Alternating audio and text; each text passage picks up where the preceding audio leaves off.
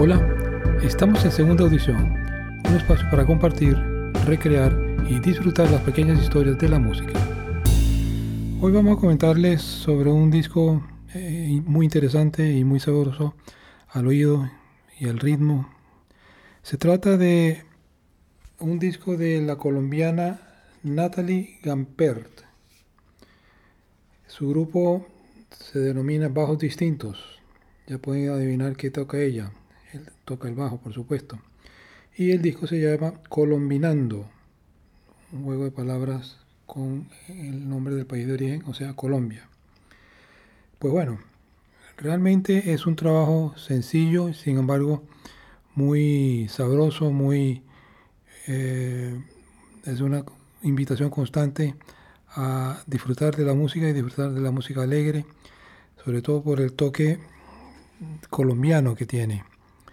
Es un trabajo que podríamos denominar, denominar de jazz fusión, que mezcla diferentes elementos como el canto ancestral, música contemporánea, la música colombiana, como ya hemos mencionado, y algún toque de funk para sazonar la mezcla. En este trabajo se ponen de manifiesto los avances que ha tenido el jazz en Colombia, que en la, última década ha sido maravilloso, ha sido una gran cantera de producciones de jazz y de jazz fusión del más alto nivel.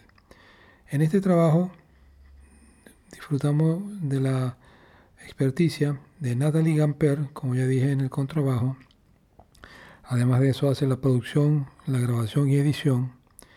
En los teclados Néstor Vivas, en la batería César Pérez, en la percusión Pedro Jackson, en el saxofón Rafael Sandoval y ayudando en un par de piezas César Medina también en el saxofón. Eh, realmente es un trabajo muy especial, muy bien presentado.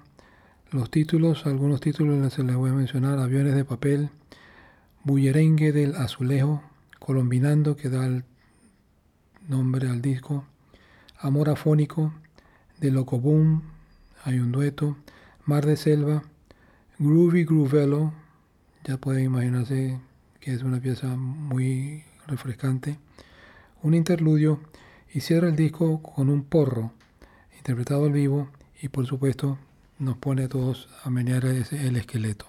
No puedo menos que recomendar ampliamente, ojalá pueda algún día conocer a los músicos eh, en el interim tenemos este disco, posiblemente otro. Este disco, por cierto, es del año 2015. Sin embargo, es ahora que lo hemos venido a conocer.